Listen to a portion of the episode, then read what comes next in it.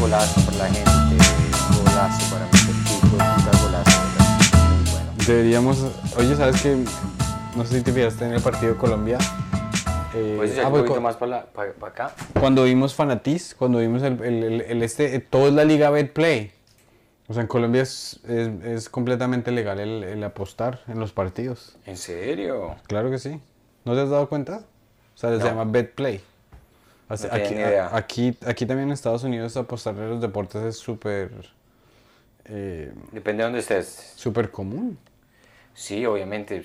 eh, Apostar en los... Lo que pasa es que, digamos, yo de hecho ya veo mucho deporte. O sea, para mí, para mí la, la maldición de mi matrimonio para mi esposa ha sido que yo tengo NBA app en el teléfono. Entonces yo voy a cagar, estoy viendo el partido. Eh, estoy lavando los platos, estoy viendo el partido. Ella me está hablando, estoy viendo el partido. Entonces, y tienen... La en temporada de la NBA son 82 partidos. A mí me encantan los Raptors, pero si hay un equipo que me guste, también empiezo a verlo. Ahora imagínate que sobre eso empecé yo a decir, uff, voy a apostarle aquí al partido de los Lakers con un spread de 5. Uff. 82 partidos antes de los playoffs. O sea, que si, o sea que si uno sigue el equipo que va hasta la final de los playoffs, ¿cuántas, cuántas horas se demora un partido? De básquetbol, dos horas larguitas, dependiendo. O sea, 82 partidos son 160 horas. Pues que, o sea, dos juegos por semana durante todo el año, más o menos. Dos, tres, dependiendo si hay un back-to-back. ¿Y tu esposa qué hace mientras, mientras tú estás viendo? Eh, pues se pone brava. No mentiras, ella está hablando con la mamá o echando cantaleta.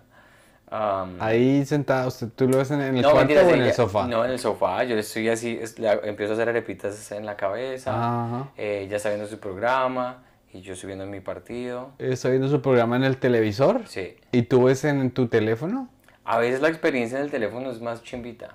Yo no entiendo a mi esposa, eh, o sea, mi esposa, mi sobrina. Yo una vez vi a mi sobrina, o sea, estaba aquí en el sofá, el televisor de 50 pulgadas, y mi sobrina estaba re incómoda, así mirando un show en el teléfono. Yo no entiendo la gente por qué hace eso.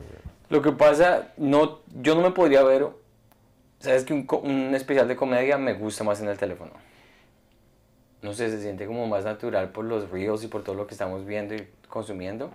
Que ya se me ha vuelto como anormal ver un- una cosa de comedia en la pantalla grande. Y A mí me gusta entonces, tenerlo pequeñito. Pero para verse, yo no me vería una película de los Avengers en, en mi teléfono. Eso sería una, una travesti. Una, a travesty. eh, ya toca, te toca volver a Colombia ya mismo, güey, porque ya te está olvidando las cinco palabras que sabías en travesti. español. ¿Cómo sería en español? Es una travestía. No, eso es... eh, ¿No se le dice travestía, papi? No, no, no. no. Em, mientras que tú juegas la NBA, ¿qué programa ve tu esposa? Ella eh, le gusta mucho de Gilmore, Gilmore, Gilmore Girls. Ajá. O Es un clásico, pues. Es un clásico. Es como dejémonos de vainas estadounidenses. Exacto. Es como padres e hijos estadounidenses. Sí, ah, estamos bien.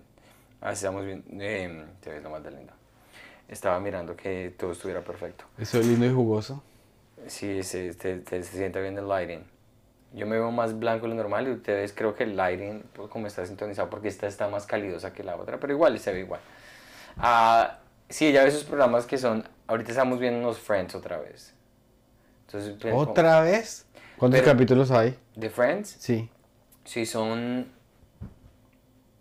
10 temporadas y cada temporada tiene 22 episodios. 220. Y la última temporada creo que tuvo menos episodios. Pero estamos en el Matthew Perry Memorial, güey. Matthew Perry, para los que no saben, es el, el Ramoncito. El Ramoncito. eh. Ramoncito de- se volvió todo drogadicto y todo. ¿En serio? Sí, claro que sí. Qué tristeza. No, es que también es difícil ser actor en Colombia, marica, porque aquí por lo menos hay gremio, aquí por lo menos hay regalías, hay de todas las cosas. Pero cuánta gente no hay que estuvo, digamos, en Pedro en el Escamoso o, o en Sábados Felices. Claro. Bueno, pero es que nadie ve repeticiones de Sábados Felices, ¿no? No, Sábados Felices es algo que no se repite y solamente verlo en vivo es un crimen. Sábados Felices en vivo ya es bastante ¿Sabes que me, desafiante. me vi Sábados Felices cuando estuvimos en Colombia con mi mami y fue un parche muy, muy chingón. ¿Y quién hizo stand-up ahí en, en, en Happy Sad? Eh, estuvo la gorda Yo que estoy estuvo aquí. esperando que me Llamen. Sábados Felices. Y les digo, de una. Ojalá ¿Tú me te montarías? ¿Tú serías- un orfanato de Moniquira, un orfanato de Tibasosa. Si a ti te dicen te invitan a Ay, Felices, te reír a montas esos chinos.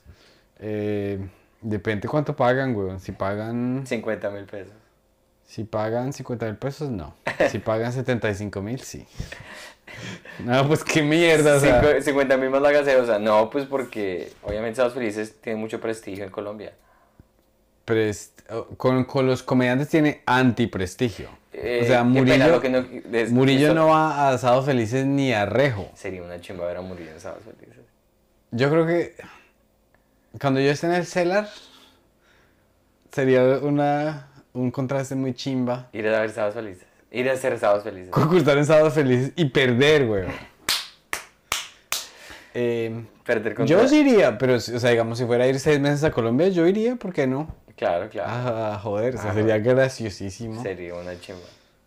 salir en Sábados Felices. Aquí nos pregunta el amigo Daniel Vázquez, ¿cuándo van para, cuándo hacemos show en Montreal? Entonces, Es una gran pregunta porque yo soy adicto a Montreal. Los croissants, los muffins, la gelatina. ¿Qué más? El arroz El que viene así como en forma de teta. Me encanta. Eh, no ¿Cuándo me va a llevar? Pero... el próximo año, en 2024, estamos empezando a hacer shows aquí para la gente que está sintonizando ahorita. Tenemos No, no, no, me chim, no me chimbe, no me cambie la... Tico, bueno, tico, papi, porque es, sí. entonces voy a promocionar Sí, el show. promoción. El miércoles diciembre 6 tenemos show aquí en Manhattan, en Nueva York, en el Broadway Comedy Club a las 7 de la noche. Eh, la boleta está, pero regalada, o sea, para los aguinaldos, para que tengan plática para los aguinaldos. Eh, 10 dólares. Vamos a estar allá. Audrey Mora, que la han visto en este podcast, es una miembro elemental de la Comedia Mafia. Eh, Stewie V es un dominicano supremamente chistoso, una chimba que comenzó con nosotros y ya... no Conocido como el mamá huevazo. El mamá huevazo. Eh, Pedrito y yo vamos a estar allá.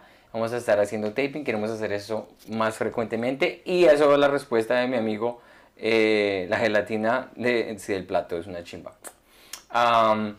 Eh, entonces vamos a estar allá. Y si empezamos a coger bastante, o sea, vamos a sentirlo, vamos a tomar el pulso a estos shows. Papito, Da- Daniel Vázquez, si conoces a gente colombiana que vea la Comedia Mafia en Montreal, escríbenos por Instagram y organizamos un show y allá hacemos, eh, buscamos el sitio donde hacerlo y hacemos el show sin ningún problema. ¿Sabes de- dónde nos han subido los seguidores? En Argentina, weón. En Argentina. En Instagram tenemos, o sea, como que nuestra primera, la fanaticada está 26% en Estados Unidos, Ujú. más en Estados Unidos que en Colombia, weón. 26% en Estados Unidos, 22% en Colombia y 6% en Argentina. Argentito ¿Te imaginas hacer stand-up en en Argentina? Ah, sería una. Boludo, se me acabó la guita. Se me acabó la me guita. Peter. ¿Cómo es que le dicen? La guita es el dinero y, y- y la, y la cocaína no me acuerdo, weón. Qué raro. Uy, qué Pero sí, en Argentina. Argentina y para la gente que vio el, par- el partido, el episodio con Nanutria, él nos invitó, me hizo la invitación después de hacer el podcast que cuando quisiéramos ir a Argentina, que bienvenidos. Entonces, otras, muchos planes para el 2024. Puede ser Argentina porque la carne está barata ya. Para todos es barato en Argentina. Tú tienes que viajar, weón, porque después de que nazcas de chino, tú no, sales ni de Nueva York, weón. No, no, es- Yo sí voy a ser un seguro- padre... ¿Qué pasaría? Hagamos un Voy experimento. a ser un padre ausente. Hagamos, hagamos un experimento. Una pregunta curiosa, no, una pregunta eh, atrevida. A ver. ¿Tú crees que tú vas a ser papá en el 2024? Pues marica, si, si la ciencia, si el doctor, si el doctor Frankenstein me ayuda, sí. Es que yo debería llamar al chico Frankie. Frankie Stein González. Porque ese chino va a ser puro Frankenstein, weón. Lo, hiciste en un laboratorio, lo es pusiste. un niño diseñado por ingenieros con mi nariz, con mis entradas. Le dije, desde que tenga mi nariz y mis entradas, así sea niña, es, lo, es lo único que pido. No, no le hagas eso a una niña. ¿Tú por qué favor. haces que si a los dos meses de embarazo le dicen a le dicen su niño tiene síndrome de Down? ¿Tú qué harías? Ah, yo estaría totalmente dispuesto a abortar. Qué marica, pero. O sea. Nunca te he escuchado decir algo de, de manera tan vasta, güey. Porque basta. No ¿Qué calidad es de que vida es para el niño? No, no, no, yo sé, pero le diste con, una, con un grado de, de como, un- como una sequez, huevón, pero bestial. Yo estaría totalmente dispuesto. Absolutamente. Lo que pasa es que uno dice, yo, Absolutamente. Lo que pasa es que cuando uno dice, yo estaría, yo estaría absolutamente dispuesto a luchar por mi país. Yo creo que uno dice, yo estaría absolutamente dispuesto antes de decir algo que sea de sacrificio. Sí, yo, estaría, yo estaría absolutamente dispuesto a comerme a Natalie Portman, sí. a Natalie Portman. No, pues marica, qué sacrificio. No, yo, pues ¿Tú eh, querías? No, tú ya sabes que no va a ser porque tú ya los escogiste. No, con yo les genes mandé. Ojos azules. Claro, a mí, yo, yo tengo el mismo doctor que Iron Man, weón. A mí me, ese bebé me sale bien diseñado si no lo devuelvo. Sí, qué pena, la garantía. ¿Cuánto te dan de garantía? Yo le, güey? yo le estaba diciendo a mi, a mi esposa, "Oye, ojalá que no salga feo ese chino porque qué fastidio, weón. Niño feo. Porque los niños son bonitos por una razón. Porque uno. A lo bien, o sea, los niños son bonitos para que uno los quiera y no le den ganas de estrangularlos. Pero si el chino sale por ahí todo peludo, nomás así con una ceja y todo con los dientes chuecos y. y orejón, no, marica.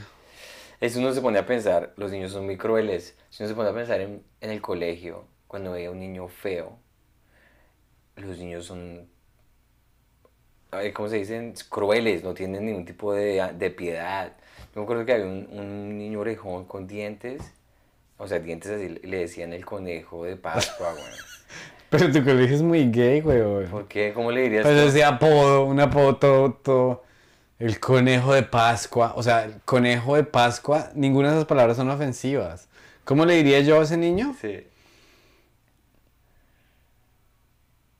No sé, en Duitama le decían por ahí jeta de piano o algo, o sea, algo así como. Algo más balurdo. Por ejemplo, en, en, en mi este había un man que le decían yunque. ¿Tú te acuerdas de, de Bugs Bunny? Claro. El- bueno, no Bugs Bunny, sino el Correcaminos. Y el Coyote, el Correcaminos le tiraba un yunque, que es una mierda que es así como plana por acá. sí, y había un chino que tenía, era cabezón, pero aquí lo tenía, aquí lo tenía plana y el man le decían yunque. ¡Qué perros! O sea, yo, yo tenía un amigo que... Eso es cruel, weón.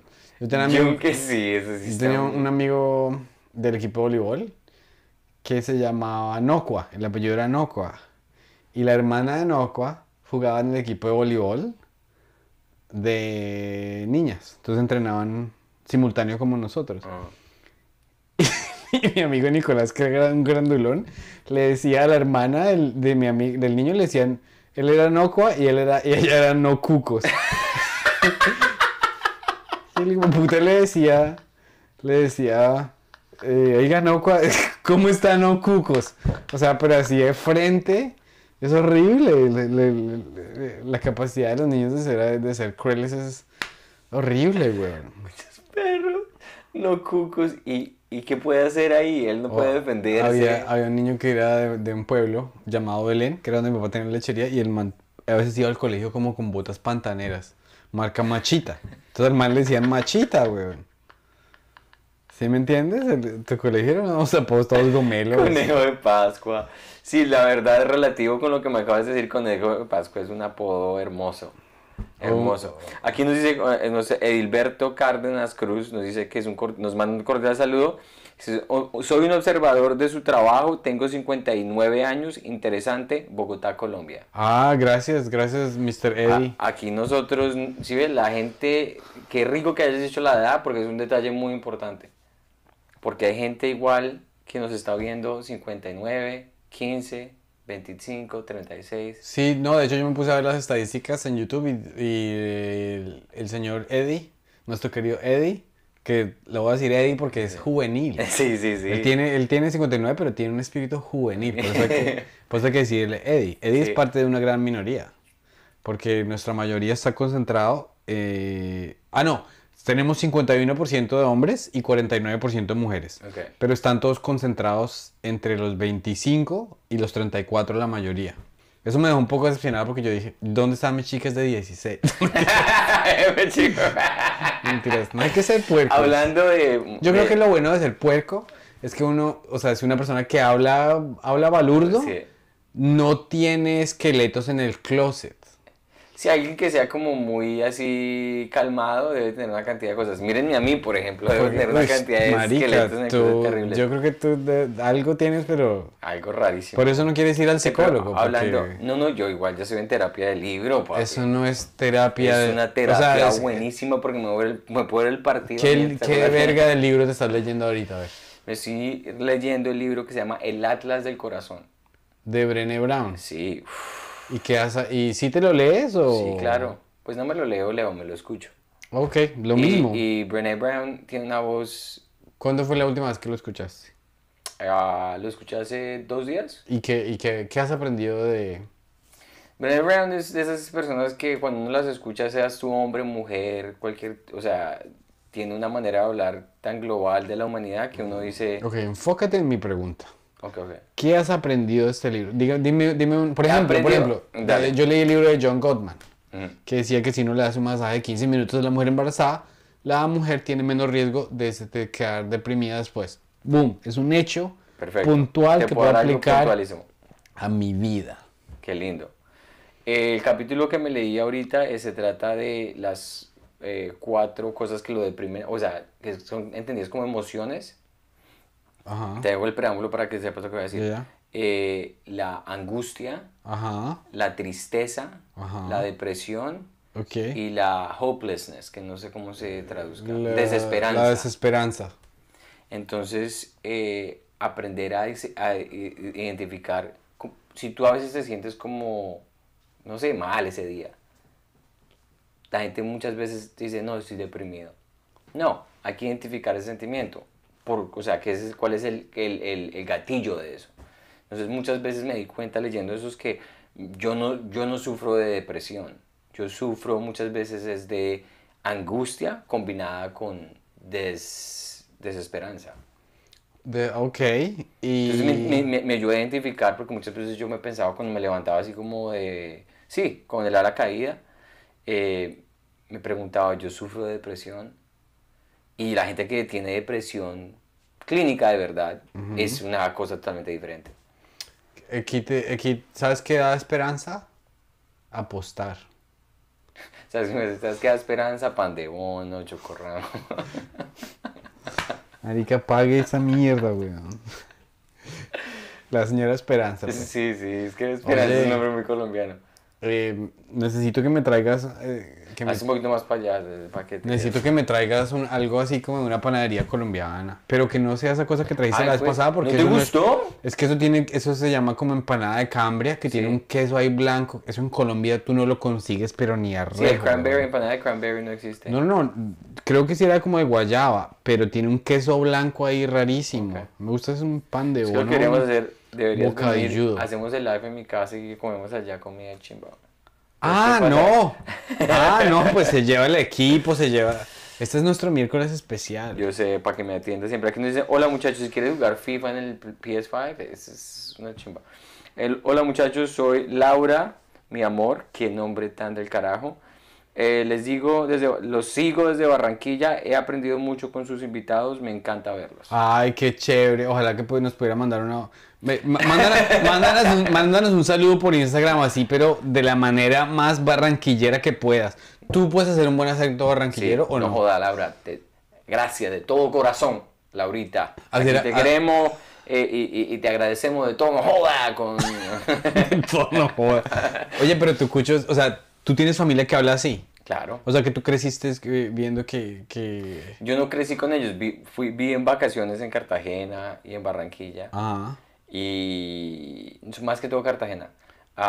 Y si no joda, que te hablan de la, de la cosa aquí. Y, y yo era como, uy, es rarísimo cómo habla esta gente. pero el acento barranquillero es muchísimo más neutral. La gente de Barranquilla, la gente gomela de Barranquilla hablan casi normal. Ajá. ya, ya, no, pero es, o sea, a mí me gusta. Es que me- hay gente que dice que no, que hay acentos que son mejores que otros. Hay acentos que son una chimba de acentos. Sí. A mí los acentos colombianos me gustan casi todos. El de Pasto, sin, sin, sin irse por los estereotipos, es un acento un poco aburrido. Sí, sí, sí, sí, sí, sí. o, sea, o sea, ni siquiera sé hacerlo bien, pero... eh, yo, por ejemplo, cuando, que cómo son las cosas, que si entonces se trata... cuando fue a Puerto Rico... A ver, bueno, pero entonces tú te consideras un- una persona que puede hacer un acento corron... Perdón, barranquillero adecuado. Lo puedo hacer, lo puedo hacer como diría en inglés, lo puedo hacer el mimicking. Si lo escucho, lo hago. Pero que me salga así de totazo, mm, yo, yo me he dado cuenta que yo soy una persona, un actor de, de espejo. Ok. Que yo veo y, y, y reactúo. O, o lo puedo, eh, ¿cómo se dice? Imitar. Ya. Pero que yo tenga todo ese repertorio Pero yo en la confío, cabeza. pero yo confío. Es que debe ser muy chimba uno ser psiquiatra en Barranquilla. Porque es que los manes siempre, eh, o sea, los, los- yo creo que los costeños siempre suenan felices. Entonces, si No ahora- si- tengo una depresión que ni solamente me mamé tres cosas de ron. No joda. eso, eso está. Tengo una depresión que, que apenas me emparrandé a las 7 de la noche, llegué a la casa a las 11 y media, no Ahí, joda. ahí hay, un, hay un chiste. Desafortunadamente, no te lo va a regalar a ti. Güey, ya lo Pero escribió. está bueno, güey. Sí, sí, está sí, bueno. No te lo va a regalar a ti. Qué pena, pero yo te hice el delivery de esta coda. No joda. Doc- tenés que poner no por lo menos joda, doctor. colaboración. No joda, doctor. no, es que, es que, es que el, el del. El del. mm, Es, o sea, más que el trago, porque, o sea, tiene que ser una depresión en serio. Yo no quiero decir que el man está tan deprimido que solo se. Porque los depresivos, de hecho, sí toman. ¿Cuál sería el acento que te más toman alcohol. No, pues espera, es que quiero. Es que, ¿Qué problema puede tener un man así costeño? No jodas, se me varó la RAV 4. espera, espera. Es que sí, bueno, tenemos que estudiarlo. Sí. Me vas a ayudar a, me vas a, ayudar a Claro. componerlo este. Claro, que puedes llegar y decir. No jodas, se me, llega- jodi- se me jodió el aire acondicionado. Se- se- señorita Maldonado, estoy aquí, pero no te imaginas el bollo para llegar a esta oficina. Llegué y tenía que, me tuvo que tener con la tía María Josefa, estuvimos ahí, estuvimos mamando unos roncitos antes de venir a esta terapia porque estoy mal. Doctora, mi hijo me salió homosexual, no joda. me tengo que mandarlo para Miami. Sí, por ahí vas, por ahí. Algo así. Algo así. Bueno, ¿cuál sería el acento más depresivo? El acento donde tú digas que... Yo creo que el acento gomelo tiende a ser muy depresivo. A mí, o sea, acentos que me fastidiaría, me fastidiaría salir con una novia pastusa o con una novia de Argentina. ¿No te gusta el acento argentino? Él no. Hasta el de España me parece medio babosito. Anda, tío. ¿Cuál es el acento en inglés y en español que más te llama la atención del otro sexo? O sea, que más te atrae. El de Estados Unidos me gusta la de el sureño. De ¿La las texana? chicas, de las chicas que son así como sureñas, que son así como de Carolina del Norte o algo así, que hablan así como todo, como las paisas. Es que el, el acento sureño aquí yo digo que es el equivalente de las paisas. Y pues, o sea, tan cliché como es, pero el de las paisas y el de las de y las de y las de mis primas. Dígame, primo, la del norte de Santander. Eso es mucho bonito. ¿Sabes cuál es el acento que más... Por eso ¿Te yo me fui Inglaterra, el inglés. El acento británico. A mí una, persona, una, una persona, así sea hombre o mujer, lo que sea, me habla en acento británico y yo inmediatamente les pongo atención. Sí. Sí, o sea, ahí pierde. Y por eso a mí también me gusta mucho el, el acento argentino. Un, un partido narrado con un acento argentino, me lo veo desde principio a fin. Sí. Si estés, jugando el Racing de Santander contra, eh, no sé, Boys, eh, ¿cómo se dice? Newsboys, whatever the fuck. News Old Boys. News Old ok. Boys. Yeah, yeah, yeah. Ah, me lo veo de principio a fin. Porque el acento argentino no sé por qué se escucha como tan divertido. Es como un acento costeño combinado con clase. No, no, no.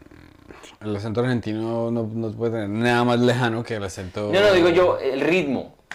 El ritmo. Es que, una- es que si te das cuenta, el acento costeño tiene ritmo. El acento. Bueno, no sé. Eh, Pinche esposo, güey. A mi, mi, mi, mi hermano está casado con una mexicana. Ok. Eso no me molesta. Ah, Eh, lo sabía. Sí. Bien chingona. Bien chingón. Y México también tiene muchos, muchos derivados del acento mexicano. Ush, hay mucho Muchísimo. chapito. Hay unos que dicen el cha- no dicen el chapo, sino el, ch- el chapito. Chapo. Pinche chapo. Como este amigo de nosotros, ¿cómo se llama? El que con el que estábamos hablando qué días. Chano. Ese man tiene un acento, pero de puro dueño de finca. Entonces me dijo que se iba a volver para México. Le dije, ya te, te vas a apropiar de la pinche finca o qué, cabrón. Sí, Y no me entendió este baboso que. Porque es que si nosotros sonamos igual de fastidiosos a como suenan los otros tratando de. A mí una vez un mexicanito me dijo, ¿qué pedo, parce? ¿Qué, qué chimba, parce? Y yo, esto suena asqueroso, güey.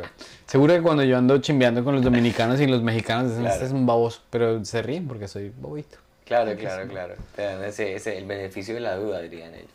Eh, Si de pronto tienen problemas. Sí. Pero bueno, volviendo a lo de la ansiedad. ¿Tu experiencia es ansiedad? Sí, pero ¿Qué me di, cuenta, me, me di cuenta que es que no es ansi- Sí, yo soy un ansioso, pero es. Yo soy una de las personas que le da mucha angustia a las cosas. ¿Cómo qué? No sé, digamos, eh, algo tan simple como que yo le mando un mensaje a alguien. ¿Pero qué, pero ¿Cuál es la diferencia entre angustia y ansiedad? Bueno, la ansiedad es algo que. La ansiedad, digamos, es algo que tú. Digamos, si tienes que ir a comprar algo Ujú. Y inmediatamente tienes pensamientos de lo que voy a comprar, no es lo que voy a comprar, no Va a salir bien, va a mal. salir mal, se va a dañar. Eso es ansiedad. Angustia es que lo compraste y que digas, ay, compré esto y no va a servir para nada de lo que voy a hacer. O sea, como que inmediatamente como dieron muerto antes de llegar. Qué interesante. Voy a buscarla. Nunca había pensado como en la definición entre ambos. Porque, o sea, digamos, eh, me estoy pensando cuando tenía 15 años mi mamá decía, "Ay, es que si usted, sale, si usted sale, si usted pasa la noche fuera de la casa me da angustia. Eso lo entiendo. Pero mi mamá me, da ansiedad. Creo que, o sea, son bastante similares. Son muy similares, son de verdad, son sentimientos muy similares. Yo diría es que eh, cuando una persona dice estoy muy angustiada porque no llegan a la casa, es diferente a decir estoy muy ansiosa. Bueno, claro que tienen como A la misma... Sí, A mí, se me hace, que- a mí se me hace que tú tienes la personalidad y el, el- o sea, el, el- como una, la delicadeza de ser de una persona como por ejemplo Joe Firestone, Mm, que habla mucho de su ansiedad. ¿Tú por qué, por ejemplo, no hablas más de tu ansiedad en tu... Porque si te da ansiedad todo... ¿Cuáles son tus emociones principales?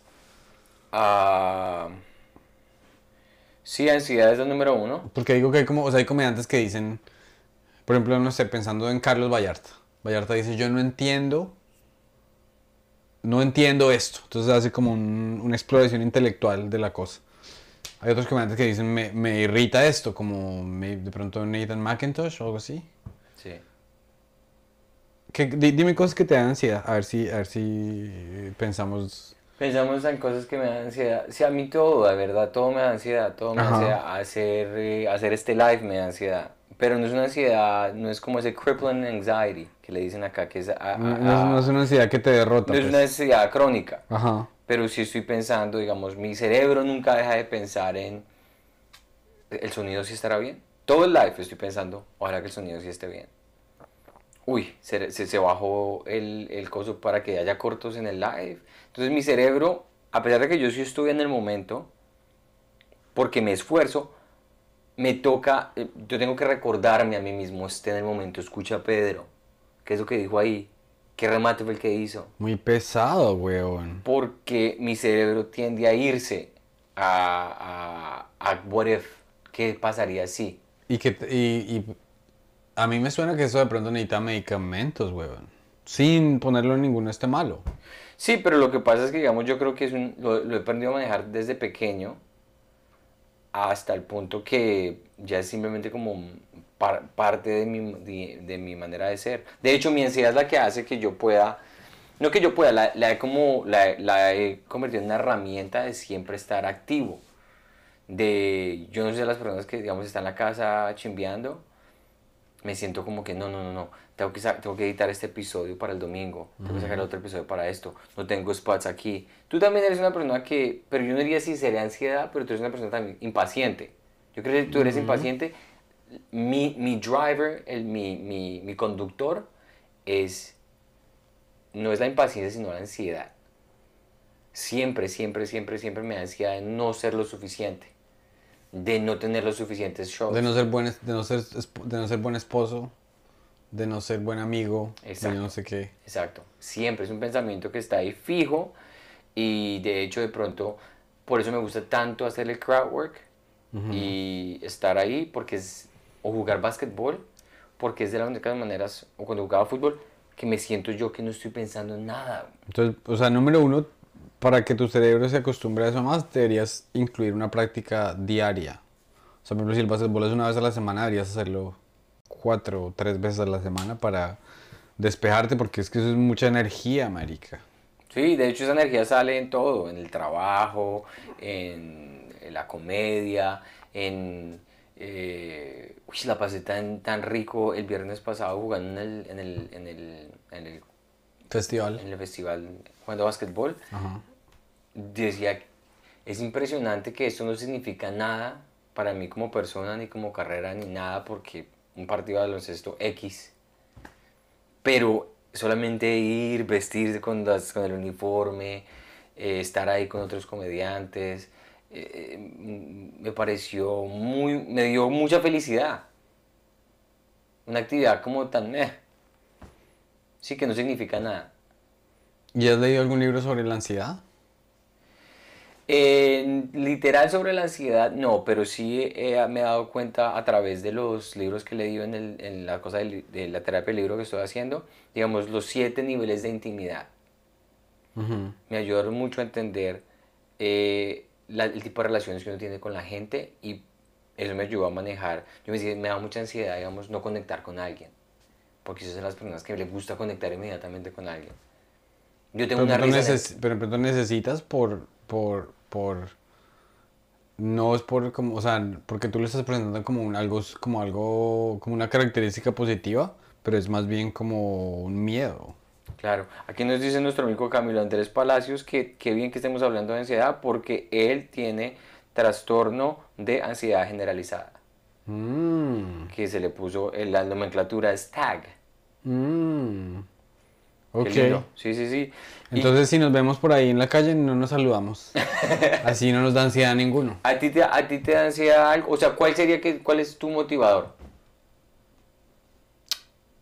O sea, yo no sé si esto se llama ansiedad, pero por ejemplo, yo, el tren que está aquí a mi lado de mi casa es el Q, que es como un trencito así todo calmadito y no, hay, no está siempre lleno, entonces yo me voy tranquilo. Pero si me subo en el 6, que está a tres cuadras, que eso es como un transmi, que está así, de una me pongo súper mal. Pero yo no sé si eso sea ansiedad o... No sé si, no sé qué es eso. De pronto se llama ansiedad. Eh, ¿Qué me da ansiedad? No estar trabajando, no estar progresando me da ansiedad. Soy bueno para perdonarme cuando a veces me da ansiedad como que será que dije algo, dije, dice, dije esto algo y, de pronto estuvo mal dicho. Em, pero, me perdono, pero yo me perdono rapidísimo. ¿Tú tienes ansiedad social? Eh, es muy común. O sea, por ejemplo, ¿sabes que se me ha quitado bastante? O sea, por ejemplo, yo me la paso, ahora salgo mucho con Fabricio. Solo ahí, solo ahí como ir a un, club de comedia, llega gente y, y, empiezan a hablar, y empiezan a hablar, y empiezan a hablar, y yo los dejo hablar. Y ya no tengo la preocupación, tengo que ser chistoso, tengo que caer bien, tengo que pedir yo no sé qué. Eh, entonces se me ha quitado la ansiedad respecto a eso. Y leí algo muy chimba en el libro de Michael Caine, que es el Batman, pues el, el mayordomo de Batman. El man dijo, hay, unos, hay unas superestrellas Brad Pitt, yo no sé qué, yo no sé qué. Y hay nivel B. Y hay nivel C. Y él dijo, yo me considero nivel C. Pero soy de los nivel C chimba porque los de nivel A piensan que soy una persona súper, súper, súper divertida. Y yo no estoy en nivel B porque no estoy aspirando a ser ellos y pidiéndole favores. Entonces dice el man, mi factor diferencial es que yo nunca pido nada. Y el trabajo me llega. Y a mí eso me parece muy chévere, porque eh, es, es verdad como que entre más esto me... Si tú yo, si, si digamos tú eres el dueño de, de un club, ¿cierto? Y yo estoy diciendo, ay, si Santi me aprueba, mi carrera va Cambiar. a cambiar. Entonces mi interacción contigo es una mierda. Claro. Porque en vez de estar jugando basquetbol, o sea, imagínate que tú estás jugando basquetbol con el presidente de Netflix. Marica, se te dañó el jueguito. Porque ya no estás jugando basquetbol, estás diciendo, se lo tengo que pasar a este man para que me caiga, para que yo le caiga bien. para ra, ra, ra". Por eso digo yo que, que, que es mucho voltaje vivir en tu coco, weón. Sí, sí, es, es maluco a veces. Es Y, maluco. y de pronto podrías ver cómo trabajar en meditación o algo así. Porque, o sea, a veces yo digo, digamos, cuando yo me echo un plum, de una, a veces se me va la mano, de una, los pensamientos ansiosos y neuróticos se me vienen. Es decir, que yo estoy alterando mi, mi- la química cerebral, eh, causando un efecto negativo mediante loco. un químico. Es decir, que si existe el químico que puede hacer el coso negativo, existe el químico que puede como... Claro. Pero Aquí nuestro amigo dice, tiene toda la razón. No hay nada mejor que buscar una actividad que nos saque de eso. En mi caso es caminar y caminar, el contacto con la naturaleza. Claro, o sea, por ejemplo, yo eh, esta, esta mañana fue la clase de boxeo y en la clase de boxeo es una chimba cuando, cuando, pero de pronto eh, de, de un momento en que ya, nos, ya estábamos haciendo freestyle, ahí practicando y yo tengo un amigo, entonces ahora como que siento la presión de que tengo que hacer conversación interesante con mi amigo, entonces estaba yo como que, ¿y qué le digo ahorita? Entonces cuando acabemos, entonces al final de cuentas pues no es espontáneo porque Estás pensándolo. el man, y, y la, y, y la gente va a disfrutar contigo, es el momento. Claro. Eh, lo mismo cuando yo bailaba salsa. Porque me daba mucho miedo caer a las chicas. Entonces yo estaba bailando y estaba, este, ¿será que hago esta vuelta que la va a impresionar? Y yo no sé qué. Y en vez de estar sonriendo pues, o disfrutando, estaba yo pensando y pensando. Lo mismo que le pasa a uno en el escenario. Claro. Cuando uno está, y, se, y si se me olvidan mis chistes, y cuál es mi próximo chiste, y yo no sé qué, cuando los momentos más bonitos. O sea, eso me pasó a mí en la clase de actuación. La, la, la escena de hoy era relativamente fácil porque era, o sea, relativamente fácil de visualizar porque yo tenía un niño que me estaba preguntando que si había cielo, que por qué la mamá había fallecido, que yo no sé qué. Entonces yo simplemente en mi práctica mental me imaginé a mis sobrinos preguntándome eso y ya abría los ojos y tú me podrías poner un, una silla, weón, y yo veía a mi sobrino y ya estaba la lágrima aquí. Entonces, Claro. mientras que todas las otras clases de actuación a las que voy es como que cuando no hay conexión, yo estoy diciendo, ¿y dónde está la plata? Pero mi cerebro está diciendo, no hay plata. Eso está en un cuarto aquí, esto es mentira. Cuando uno está con la mente dividida en dos espacios. Sí, es muy difícil, es muy difícil estar en el momento y sentirse de esa manera. El método de actuación Meissner creo que es el que hace eso, que es, hace que tú, digamos, tú visualizaste a tus sobrinos y eso te facilita poder estar en ese entorno, en ese momento. Eh, sí, aquí nos dice nuestro amigo también que la comida lo relaja y también la, eh, la, la hierba, el weed. Yo está diciendo, a mí no hay nada que sea más efectivo que un plon. Toco madera, nunca me ha tocado un plon que me deje mal. O sea, que yo diga, no, me fui a cosas negativas, me fui a cosas horribles. Ajá. A mí, yo- lo peor que me ha pasado es que, que esté así como tan high que la gente me hable y yo no le respondo, sino que Ah, pero miro. cero. No, yo nunca no- te, o sea, yo, siempre- yo, yo te veo feliz. Siempre que estás trabado estás es feliz. Me encanta, me fascina, me, me, me, me- como que todas esas, otros pensamientos de qué sería, qué pasaría así, qué pasaría así, dejan de ser simplemente, como que simplemente disfruto las cosas pequeñas, eh, Como tu pipí. como mi pipicito, es una hermosura, Chiste tan el malo. señor Frodo. Eh, así le decía, ese fue mi primer chiste, papi. Am, y eh, la hierba no es igual para todo el mundo, porque de hecho a mi esposa le, el efecto es totalmente contrario. Entonces eso es muy loco. Menos mal, porque si no serían unos par de bareteros ustedes. Ella fumó mucha vareta cuando estuvo joven y dijo que de un momento a otro le cambió.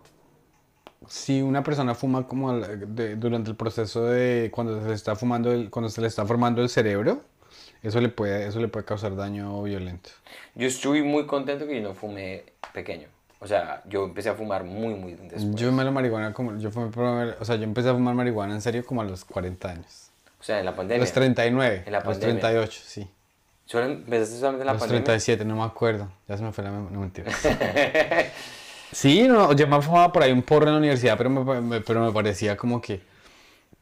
O sea, número uno en Colombia, mis amiguitos fumaban escondidos. Los Claro. que fumaban. Los dos que fumaban de 20 amigos que tenía. Yo decía, ¿qué es eso?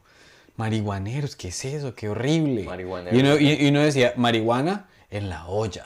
El que fuma marihuana termina oliendo pegante en la Ese olla. debería ser el el eslogan de toda la gente conservadora. Marihuana en la olla. Exacto. ¿Por qué fumas marihuana? Porque estoy en la olla. ¿Y dónde terminaste? En la olla. en la olla. ¿Dónde la compraste? En la olla. Y para la gente que no sepa, la olla es un seudónimo del Bronx. Entonces empiezan así con su campaña política, dale. Y después de que fumar, hay que calentar el arroz en la olla. que me da un hambre. Pero ahora yo veo a la gente borrar. A mí lo que me parece patético ahora es el alcohol. Hay tanto borracho tan patético. Sí, se vuelve fastidioso. Y de hecho, que me encontré con este amigo que conocemos que es un borrachín. Eh, Sí, claro, claro. You took the shit. que no tiene un man que no ha escrito un chiste en 10 años. No, Porque el man lo que hace es fumar. está- o sea, el man, se, el man harta hasta que se emborracha. El man dijo que se fuma como 10 porros al día o algo así. Entre 6 y 10 porros completos al día. Entonces yo que lo vi ahí en el, en el camerino y le dije, yo no podría, no podría yo pararme al escenario después de haber fumado. Entonces le dije, por eso lo que hago es, por la nochecita, cuando me voy a dormir para conciliar el sueño, me echo un ploncito. Y el man me dice, lo que pasa es que para que puedas hacerlo bien en el escenario fumado tienes que fumar todo el día. Y yo le dije, a lo bien, usted me está, usted me está aconsejando que me drogue todo el día. ¿Qué le pasa, weón? Es, sí, es, ese tipo de personas. Pues como la gente casada que no puede admitir que haya gente soltera. Oh, claro. Dice, pero usted cómo anda, cómo se la pasa culeando Sí, con gente distinta. Sí, no, eso, eso, es, eso es como que usted no sabe lo que es porque tiene que experimentar lo que yo hago, que es una cosa así, así, así. Eh, las únicas veces que yo he fumado durante el día, que han sido muy pocas, no me gusta. Porque, Mejor. Porque, sí, como que, como que es una actividad, es como tomar café por la mañana. Yo tomo el, primer café por la mañana, es lo mejor. No hay nada que sepa igual a ese café por la mañana. El plon de la noche es el mejor plon.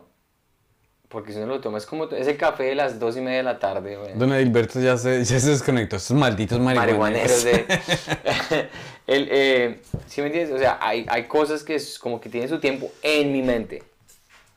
Como café por la mañana, plon por la noche si es necesario. Sí, claro. Por ejemplo, una paja mañanera es lo más triste del planeta. Una paja Yo, mañanera. digamos, a empiezo a las 9 de la mañana digo, bueno, tengo que escribir, tengo que escribir. Digo, oiga, pero recuerdo este video que vi hace 20 años. Digo, ¿dónde estará ella?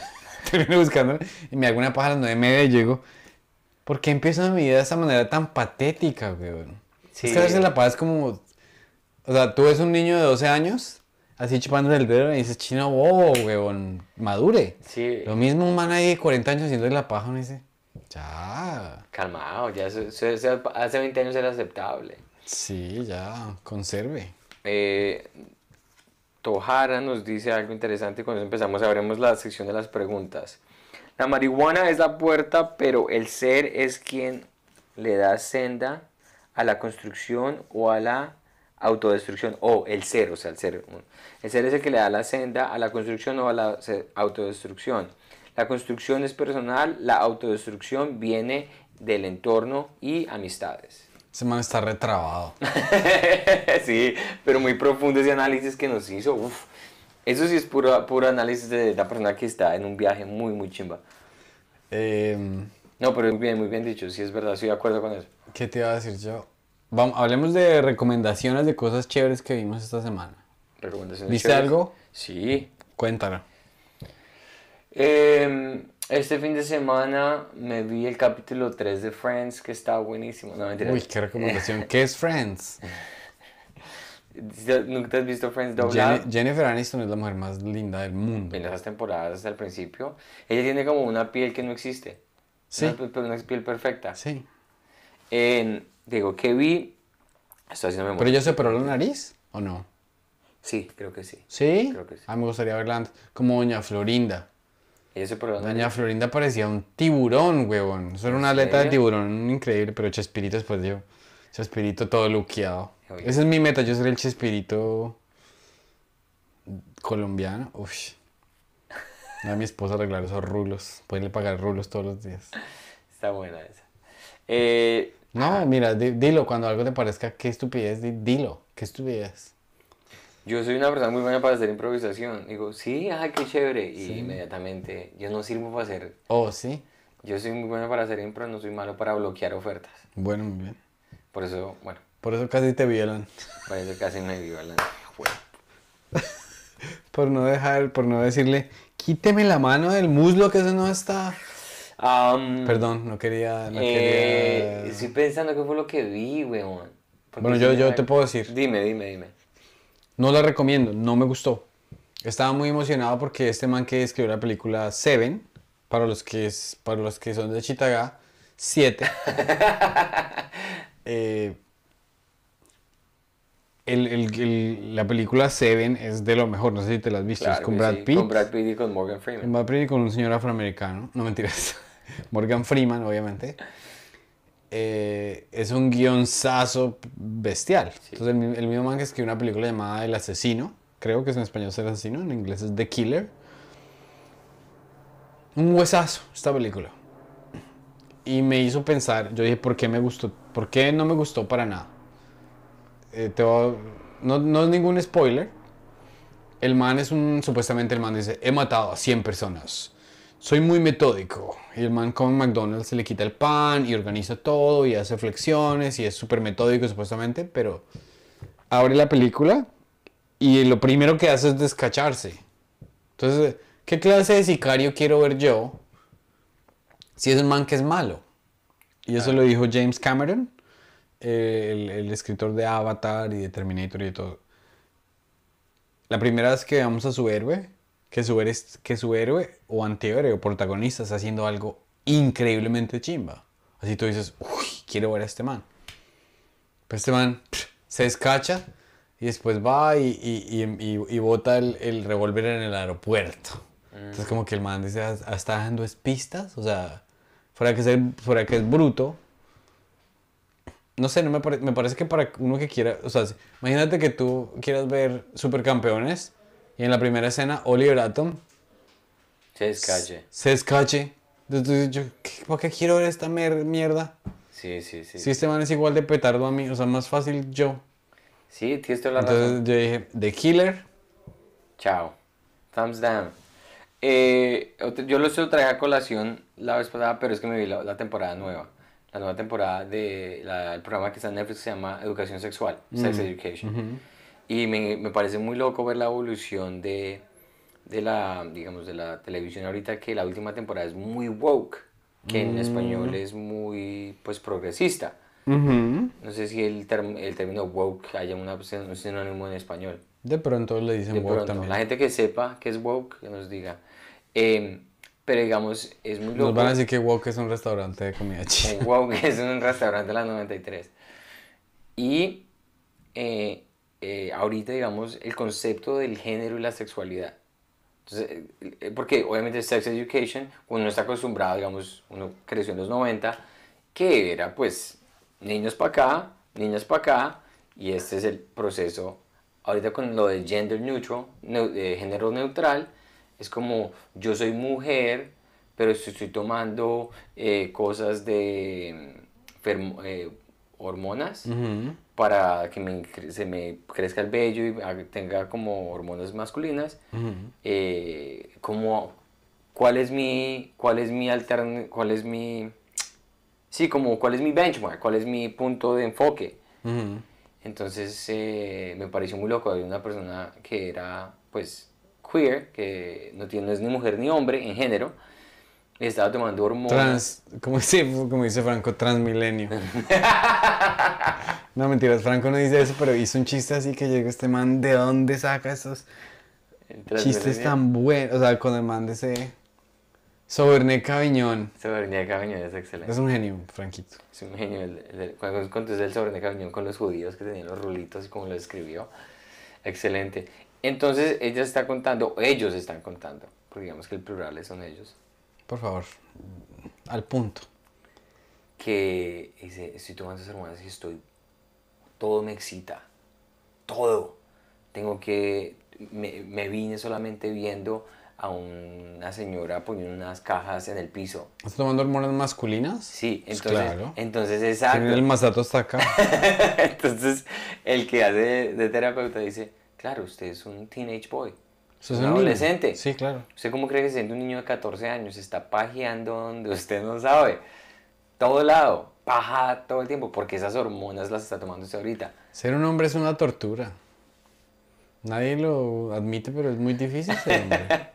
Ser un hombre, O sea, ser un hombre, o sea, ser una mujer es, un, es difícil porque hay que aguantarse a los hombres. sí, Y, y ser hombre es difícil por la misma razón, porque uno tiene que aguantarse ese puto cerebro. O sea, lo que tú dices que tu ansiedad, así soy yo con los culos. claro. Digo, mi futuro, mi familia, yo, pero ese culo. Tengo que- quiero cambiar mi vida, quiero, pero ese culo. Todo es uno buscando. Y pero nunca me pondrá cuidado esa ni, esa vieja tan buena. Pero estoy casado. Pero estoy casado. Pero porque no se me para el pipí, pero se me para mucho el pipí, pero. Pero tengo parola en la mañana, pero a mi esposa le gusta por la noche, pero porque no me puedo comer a todo el mundo, pero. Eso es. Bastante, bastante profundo el análisis. Pero sí es eso. Entonces, Hablando de bastante profundo, garganta profunda. Garganta Profunda, Pamela Anderson, ese video me encanta. Quien no lo he podido volver a ver. Eh, si alguien tiene el link para el video de Pamela Yo que estaba tratando de buscar el de Luli Bosa, güey. No, ¿en serio? ¿Has visto el ¿Le de Luli? Bosa? Yo me lo vi cuando salió. Venga, venga, venga, venga. Yo me acuerdo cuando salió que fue espectacular, fue revolucionario. Ella fue la Pamela Anderson criolla. Otra razón por la cual me gustaría acostarme con una chica ¿De de, de Barranquilla. Ah, Luli Bosa era Que me barranquillera. diga, dame monda.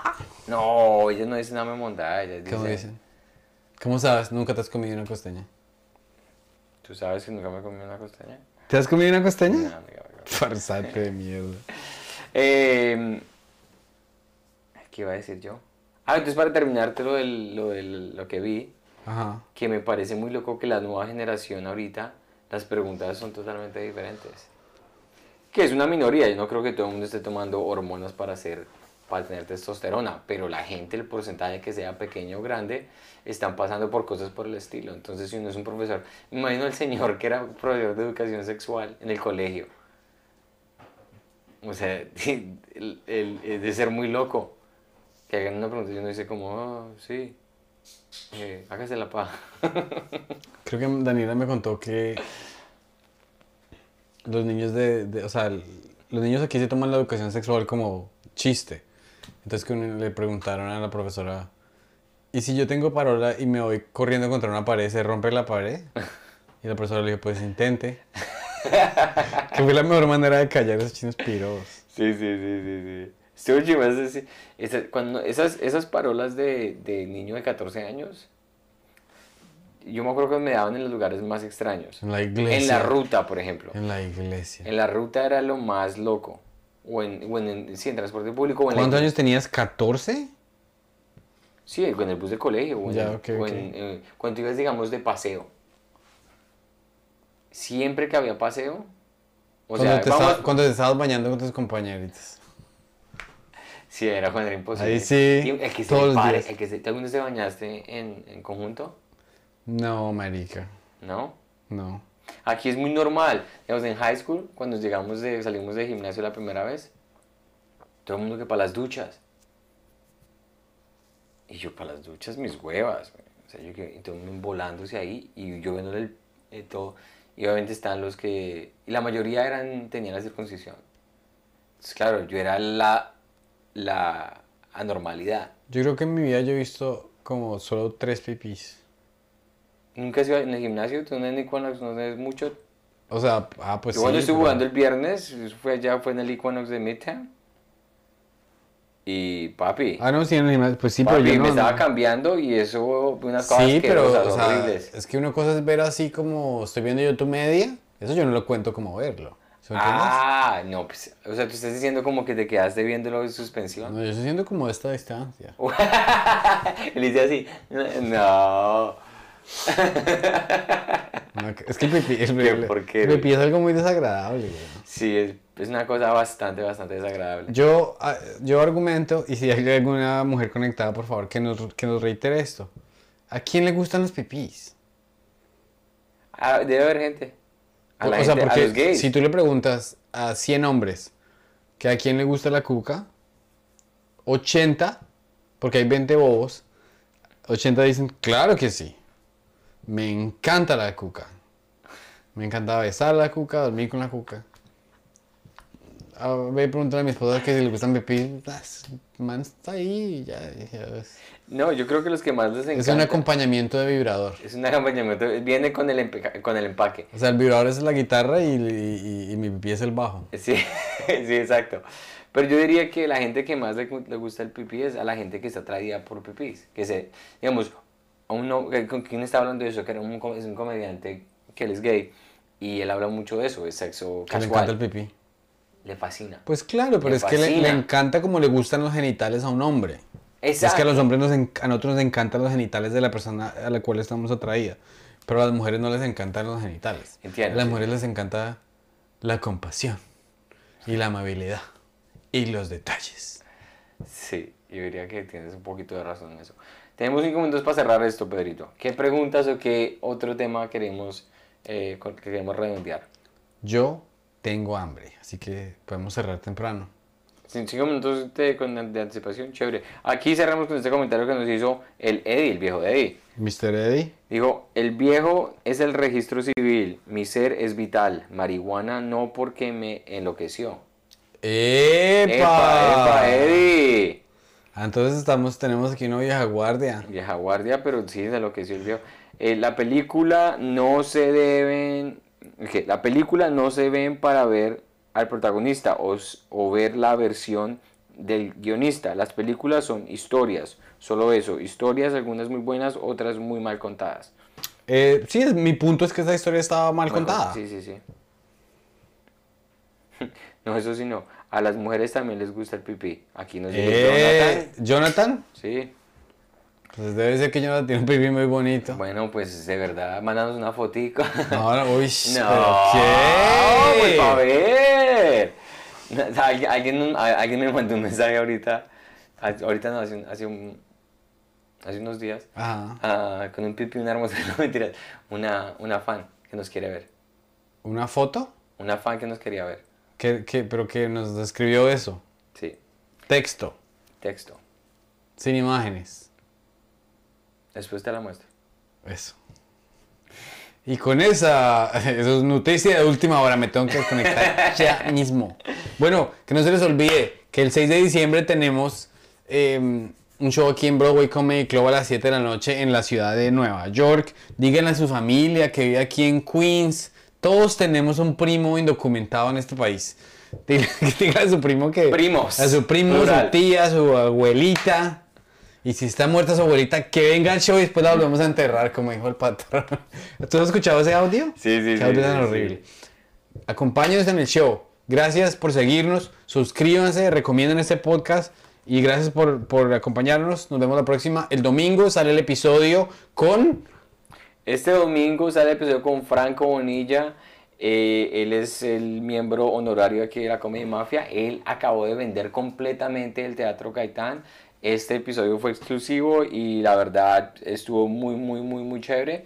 Entonces, este domingo episodio con Franco Bonilla a las 6 de la tarde todos los domingos. Compren la boletica y para la gente que quiera vernos en inglés, porque me, han hecho preguntas también al respecto, Pedro también va a estar conmigo haciendo el show en el New York Comedy Club el viernes primero de diciembre con un- una, una alineación bastante chimbita. La gente que ha visto a este man, Rafi Bastos, que es un maestro de la comedia eh, en Brasil, aquí vino también a romperla, también va a estar en ese show.